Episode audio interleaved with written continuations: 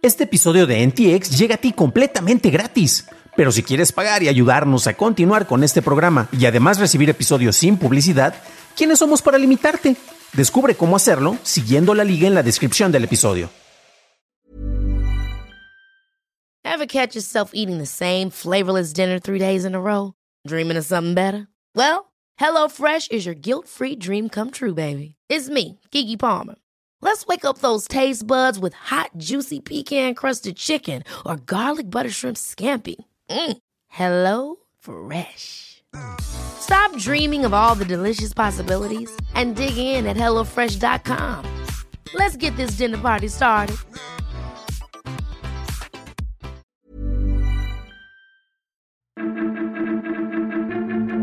Elon Musk dice que siempre no a Twitter, detalles del fallido Apple Car y liberan documentos del manejo de Uber con Kalanick. Estas son las noticias de Tecnología Express con la información más importante para el 11 de julio de 2022. En una carta al asesor legal de Twitter mostrada en una presentación de la Comisión de Bolsa y Valores, el abogado de Elon Musk, Mike Ringler, dijo que Musk no procedería con la adquisición de Twitter citando representaciones sustancialmente inexactas y que Twitter falló o se negó a proporcionar información adecuada sobre la cantidad de bots y spam en la plataforma. El presidente de la mesa directiva de Twitter, Brett Taylor, dice que la compañía sigue comprometida con cerrar el trato al precio acordado. Fuentes de Bloomberg dicen que Twitter contrató a la firma Watchell, Limple, Rosen Katz y planea demandar a Musk esta semana por alejarse del trato ante el Tribunal de la Cancillería de Delaware. Meta lanzó como código libre una herramienta llamada Sphere, la cual está diseñada para proporcionar una base de conocimientos para inteligencia artificial y otras plataformas complejas utilizando información del Internet libre. Wikipedia usará Sphere para escanear automáticamente las entradas para identificar las bases de texto citados. No queda claro si el uso de Sphere es parte de un acuerdo pagado entre ambas organizaciones.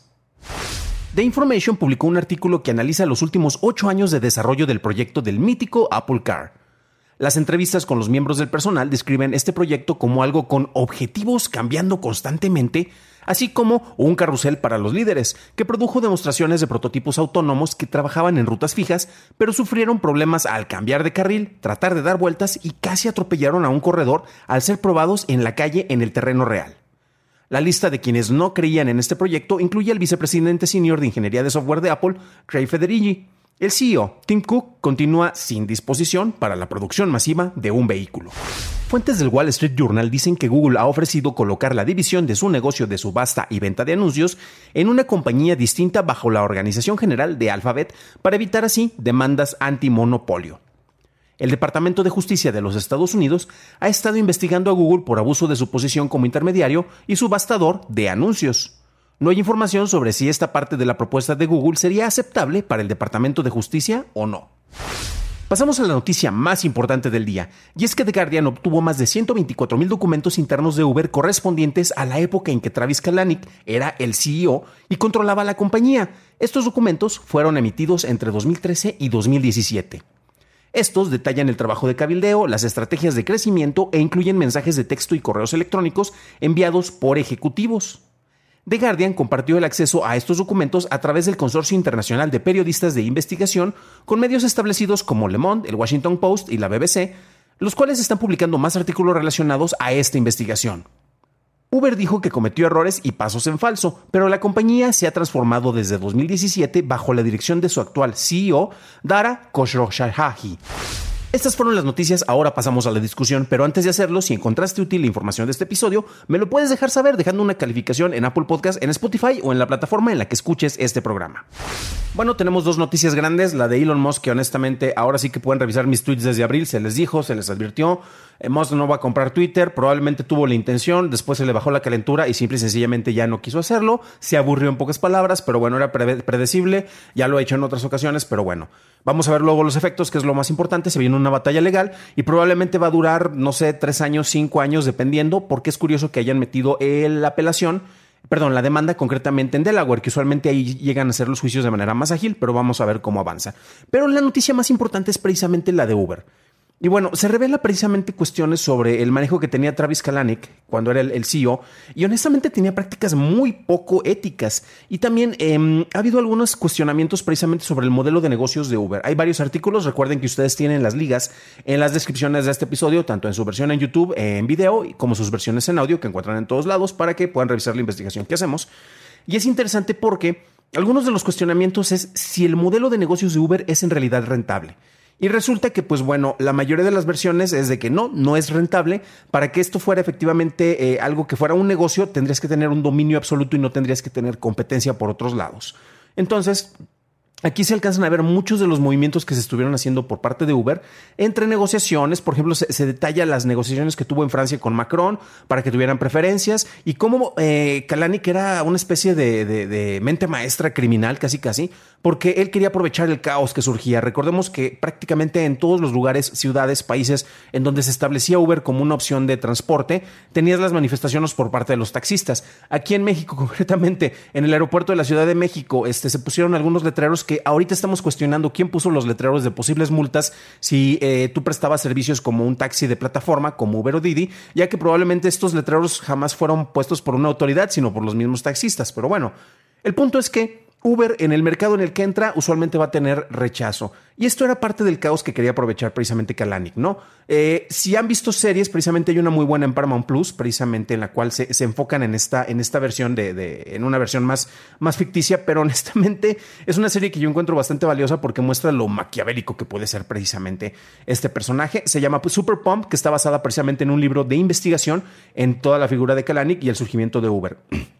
Y bueno, entre los cuestionamientos ya lo había mencionado, si es realmente, si es en realidad algo rentable y para eso se necesitaría que no tuviera eh, precisamente este eh, competencia que tuviera el control completo del mercado y de esta manera iba a poder controlar los precios y de esta manera iba a ser rentable. Porque los costos, por ejemplo, para viajar en Uber eran regularmente baratos porque se estaban financiando con eh, inversionistas. Literalmente es por donde entraba el dinero y con los últimos reportes de acciones y de ingresos que se han tenido, ha habido algunas pérdidas. Obviamente durante la pandemia muchas personas dejaron de salir, por lo cual eh, los ingresos generados para la plataforma y para los conductores bajaron radicalmente. Han hecho cosas muy inteligentes. De hecho, su, actual CEO, eh, cuyo apellido no voy a atentar en, pronunciar nuevamente, eh, Dara, dejémoslo así nada más, este, se ha visto muy inteligente para limpiar la imagen de Uber. Claro que a uno como consumidor de repente ya no te gusta que un viaje que te salía en 50 pesos ya te sale en 70 pesos o en 80 pesos, pero es porque ya no están subsidiando el costo del viaje con el dinero de inversionistas. A final de cuentas, tiene que ser un negocio que sea sostenible. Y la revisión de estos, todos estos documentos, nuevamente, vale muchísimo la pena. The Guardian lo dejó público. Pueden meterse precisamente en, el artículo que les compartía. Vienen las ligas precisamente para que ustedes puedan entrar. Aquí tienen todos los, los, eh, detalles. Se ven precisamente manejo de revueltas eh, con los taxistas en, Francia, que sobre eso tiene una investigación muy, eh, muy bien marcada. Y van a encontrar precisamente todos estos detalles eh, que en realidad nos, nos, hacen cuestionar sobre la legitimidad de Uber, pero al final de cuentas esto es el mundo de los negocios. Y esto no es precisamente para justificar la figura de Kalanick, que era muy habilidoso, pero también era un hijo, eh, era una persona con muy poca ética para este manejo y que en realidad él quería un dominio y control absoluto y cuestiones que afectaban no solamente a sus conductores o a sus inversionistas, pero todo con tal de que Uber fuera la mega plataforma y que pues fuera el gran líder del mercado. Esto curiosamente ha sido una constante, al parecer es el legado que vino después de de Steve Jobs, porque tenemos a varias personas que hicieron startups y que quisieron atentar y presentar precisamente una figura de ser la persona más importante en el sector tecnológico, pero con muy pocos y muy malos manejos éticos. Entonces, pues bueno, eh, échenle un ojo, vale muchísimo la pena en serio esta investigación. Eh, yo ya no les digo más, vayan a checar los documentos que vale muchísimo la pena, sé que ya lo he dicho en varias ocasiones, pero esta revisión en serio que nos trae una perspectiva muy sobre cosas que ya sabíamos, pero ahora sí con documentos internos concretos que se lograron obtener y que pues bueno, fueron compartidos para la labor periodística. Pero ustedes, ¿cómo ven esto? O también algo tan simple como díganme si ustedes utilizan servicios de transporte y creen que en realidad esto es rentable o no es rentable como negocio, o si ustedes trabajan precisamente ofreciendo sus servicios en estas plataformas, ¿qué tal les ha ido? Déjenme en los comentarios su opinión, ya que me interesa conocerla.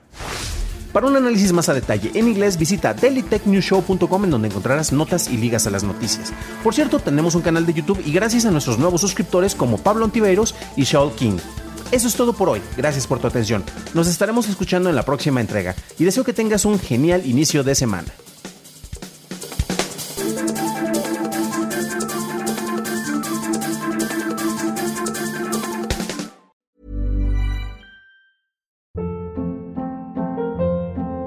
Hold up. What was that? Boring. No flavor. That was as bad as those leftovers you ate all week. Kiki Palmer here, and it's time to say hello to something fresh and guilt-free. Hello Fresh. Jazz up dinner with pecan-crusted chicken or garlic butter shrimp scampi. Now that's music to my mouth. Hello Fresh. Let's get this dinner party started. Discover all the delicious possibilities at hellofresh.com.